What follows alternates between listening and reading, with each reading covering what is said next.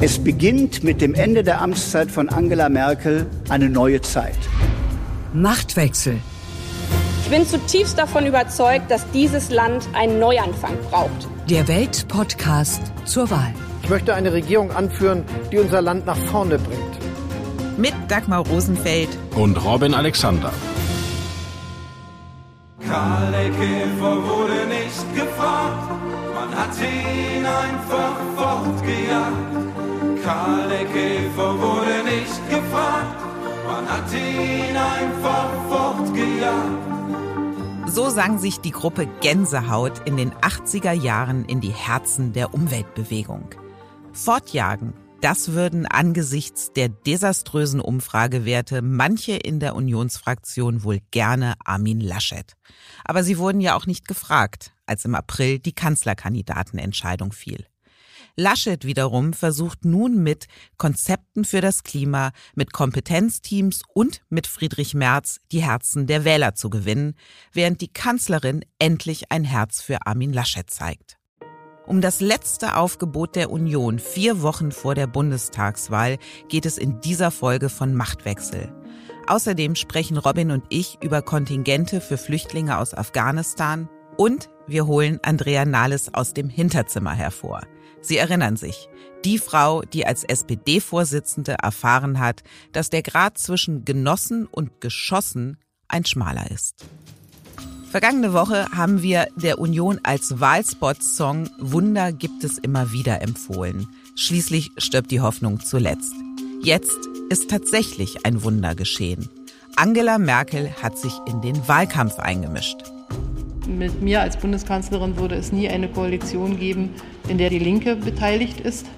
Und ähm, ob äh, dies ähm, von Olaf Scholz so geteilt wird oder nicht, das bleibt offen. Und in dem Zusammenhang ist es einfach so, dass da ein gewaltiger Unterschied für die Zukunft Deutschlands zwischen mir und ihm besteht. Robin, dass die Kanzlerin, die sich in der Kanzlerkandidatenfrage ihrer Partei komplett rausgehalten hat, also auch Armin Laschet nie den Rücken gestärkt hat, sich jetzt doch noch einschaltet, das zeigt für mich, wie schwach Laschet derzeit tatsächlich ist. Geben ihm Merkels Worte jetzt Rückenwind, wenn nicht beim Wähler, dann zumindest in der eigenen Partei? Sie hat ja nicht mehr getan als das absolute Minimum. Sie ist auf einer Pressekonferenz gefragt worden und wenn sie da gesagt hätte, mir ist alles egal, dann wäre das noch die stärkere Nachricht gewesen. Aber diesen Punkt mit der Linkspartei, sie sagt ja gar nichts Schlechtes über Olaf Scholz. Sie sagt ja nur, ich habe die Linkspartei auch nicht nur inhaltlich, sondern auch dem Namen nach ausgeschlossen. Und selbst diese Sache mit der Linkspartei ist ja bei Angela Merkel, wenn man genau hinguckt, nicht immer ganz sicher gewesen. Sie war die Frau, aus deren Kanzleramt im Koalitionsausschuss Bodo Ramelow angerufen wurde, mit dem Auftrag, er muss wieder Ministerpräsident werden, als er schon abgewählt war von Herrn Kemmerich, der mit den Stimmen der AfD gewählt wurde. Und diese Krise wurde so gelöst, dass Ramelow wieder ins Amt buxiert wurde und das wurde im Koalitionsausschuss im Kanzleramt auf Ramelows Handy wurde da gesendet. Also das ist etwas, da tut Angela Merkel das absolute Minimum trotzdem, dass sie es für nötig befunden hat, klarzustellen, dass es zwischen ihr und Olaf Scholz sehr wohl einen Unterschied gibt. Also das hat sie ja dann doch versucht zu betonen. Das adelt doch auch Olaf Scholz. Und der sucht sich ja, wie er selbst gesagt hat, zum Freuen gerne ein Nebenzimmer, in dem er sich dann unbeobachtet seinen Glücksgefühlen hingeben kann. In diesem Moment dürfte er sich wohl auch ein Nebenzimmer gesucht haben, als er die Worte der Kanzlerin gehört hat die Kampagne von Olaf Scholz, die auf die Merkel-Wähler abzielt und diese ja wirklich in einer fast schon krassen Penetranz bewirbt, die läuft schon Monate und Merkel hat die laufen lassen, ähm, weil es ihr natürlich auch schmeichelt. Und wenn sie jetzt nicht Stellung genommen hätte, wären die in der Union wirklich die Wände hochgegangen, weil die haben sie ja schon öffentlich aufgefordert, diesen Ballon endlich zum Platzen zu bringen. Und jetzt hat sie das getan, was sie tun muss. Also weniger wäre nicht möglich gewesen. Manche sehen es jetzt aber auch so, dass Merkel sich auf die Strategie der Union eingelassen hat, nämlich diese rote Sockenkampagne gegen die SPD wieder aufleben zu lassen. Bei dieser rote Sockennummer denke ich jedes Mal, der Wahlkampf möchte aus den 80ern abgeholt werden. Oder glaubst du, jetzt wo Merkel auch dieses rot-rot-grüne Schreckensszenario benannt hat, dass diese Strategie verfängt? Die Rote Sockenkampagne wird immer in linksliberalen Kreisen so lächerlich gemacht. Die stammt ja eigentlich aus dem Jahr. Also hier sitzt kein linksliberaler Kreis, nur um mal das deutlich zu sagen. Die stammt eigentlich aus den 90er Jahren. 1994 war das die Idee von Peter Hinze, einer der klügsten Leute, die die Union hatte und auch jemand, der alles andere war als ein rechter Scharfmacher. Und die hat 1994 sehr gut funktioniert. Ihr Wiederaufguss 1998 hat nicht mehr funktioniert, aber das Original war gut und das Original sagte, die Leute, die in der DDR Verantwortung gehabt haben, die also aktiv andere unterdrückt haben, die sollen jetzt nicht nochmal Verantwortung bekommen. Jetzt ist das Argument ja ein anderes. Es wird nicht mehr argumentiert mit DDR, da ist auch außer Dietmar Bartsch niemand mehr übrig, der da schon äh, im Funktionärskader war oder wenige. Es geht jetzt darum, kann eine Macht wie Deutschland, die so eine große Verantwortung in der EU hat, eine Partei in der Regierung haben, die zu jedem EU-Erweiterungs-, Integrations-, Vertiefungs-, sonst was Schritt immer Nein gesagt hat. Die erzählt, die Europäische Union wäre eine neoliberale Wirtschaftsverschwörung.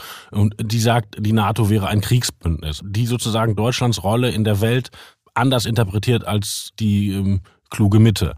Und das ist in der Tat ein Argument, was im Wahlkampf kommen muss. Dafür haben wir Wahlkampf. Jenseits von Warnungen vor der dunklen bzw. roten Seite der Macht setzt die Union nun vier Wochen vor der Wahl auf Teams und Themen. Am Montag hat Armin Laschet die Köpfe und Inhalte für den Bereich Klima präsentiert. Ich bin, seit ich Politik mache, ein Teamplayer und habe immer darauf Wert gelegt, in meinem Kabinett und anderswo, dass unterschiedliche Akteure sichtbar werden und es war immer klar, dass Themen mit anderen Köpfen verbunden werden. Und ich habe ja den riesigen Vorteil, den riesigen Schatz, diesen riesigen Fundus, dass es in der CDU auch solche Köpfe gibt. Das ist ja das Problem der Wettbewerber, dass sie die gar nicht haben. Und deshalb will ich die auch zeigen. Die Köpfe, die Laschet dann gezeigt hat, waren doch eher unbekannt und das Thema eines, bei dem die meiste Kompetenz ohnehin den Grünen zugesprochen wird. Und das soll jetzt der Wahlkampfbooster sein. Warum hat Laschet nicht mehr auf ureigenste Themen der CDU gesetzt und auch mit denen begonnen, also Wirtschaft, Finanzen oder innere Sicherheit? Warum Klima?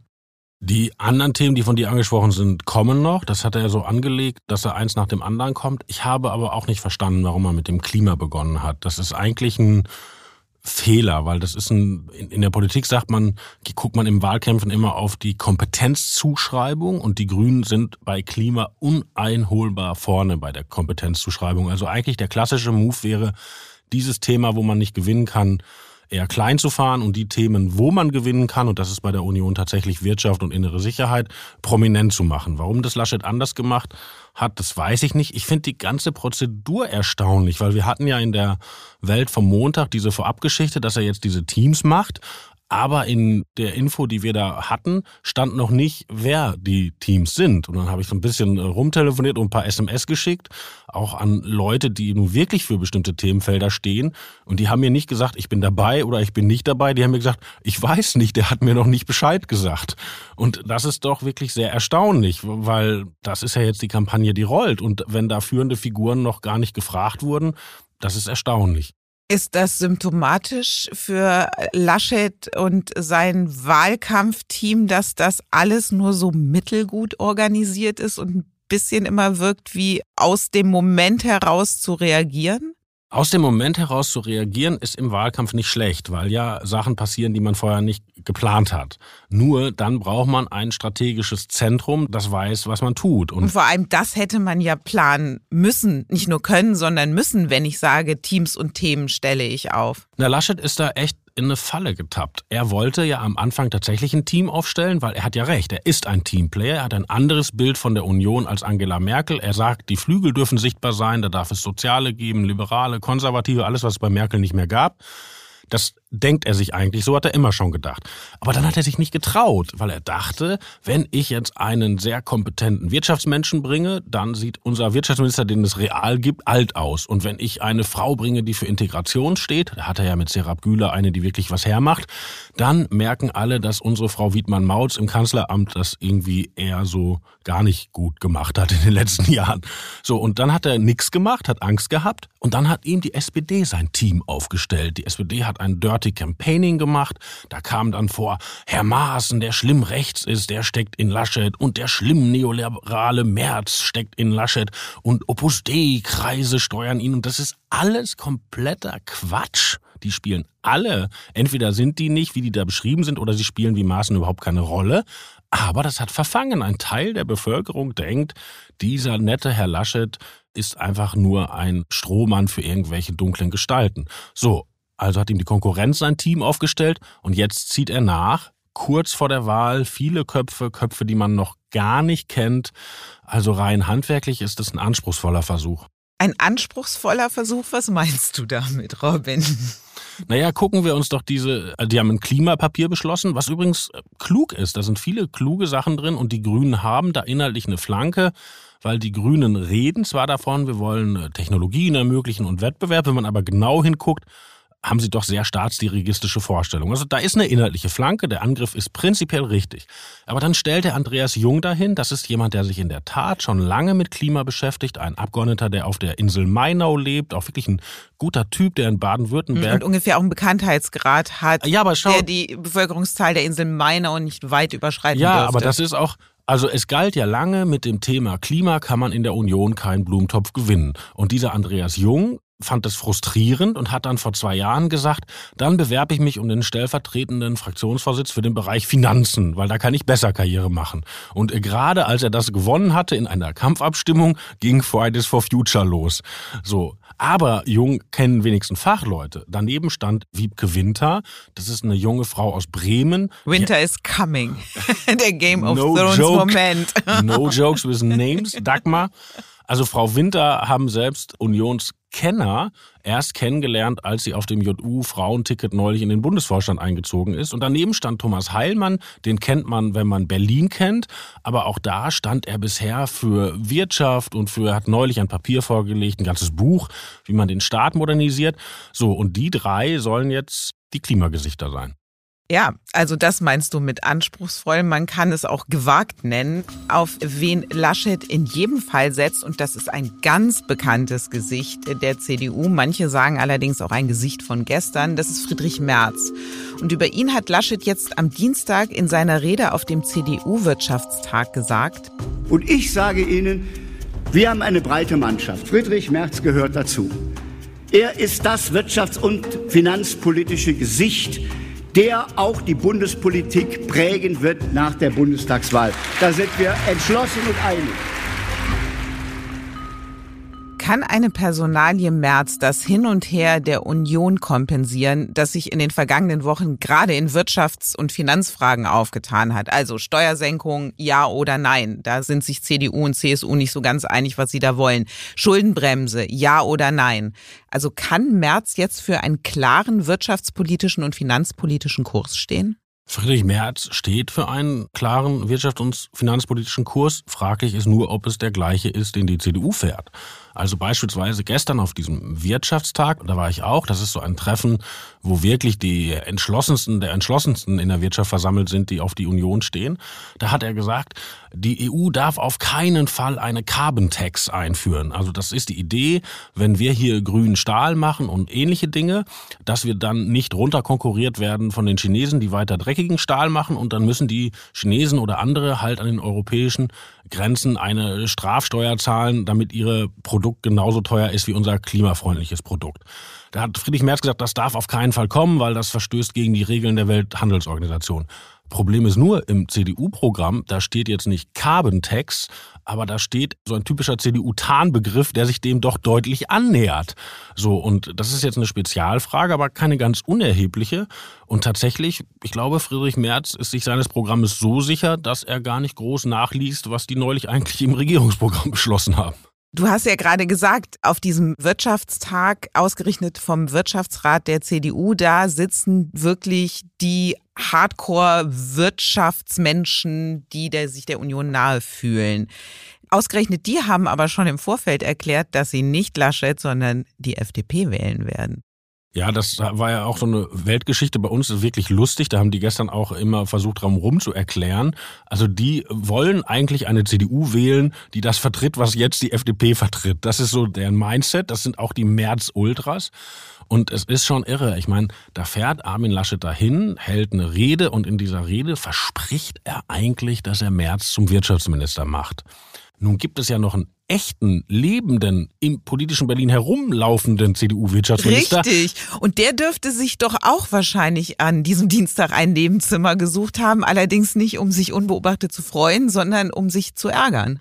Ja, irre war, Altmaier war nicht da. Also dieser ganze Wirtschaftstag, da lief auf, was Rang und Namen hat. Christian Lindner war da, Laschet war da, wirklich jeder, der in dieser CDU-Wirtschaftsszene Rang und Namen hat, nur der CDU-Wirtschaftsminister tauchte da nicht auf. Und da ist wirklich jede Brücke, glaube ich, verbrannt zwischen dem Mann, der ein bestimmtes Milieu repräsentieren sollte, und dem Milieu. Im Hinterzimmer. Ich bin darüber hinaus jetzt erinnert worden durch die ganzen Beiträge der Kollegen von der Regierungsfraktion an das gute Nachtlied, was ich meiner Tochter jetzt in den letzten Wochen häufig gesungen habe. Da da di da da da da da da da da da. Ich mach mir die Welt wieder wieder wie sie mir gefällt. Ja, so ist es doch. Alles soll so bleiben, wie es ist. Alles ist wunderbar und gut. Das ist ein anderes Land offensichtlich. Vielen Dank. Andrea Nahles konnte peinlich sein, wie hier, als sie als Bundesarbeitsministerin bei einer Rede die Pipilotta gab oder auch als sie 2017 gefragt wurde, wie sich die letzte Kabinettssitzung mit der Union angefühlt habe. Ein bisschen wehmütig und ab morgen kriegen sie in die Fresse.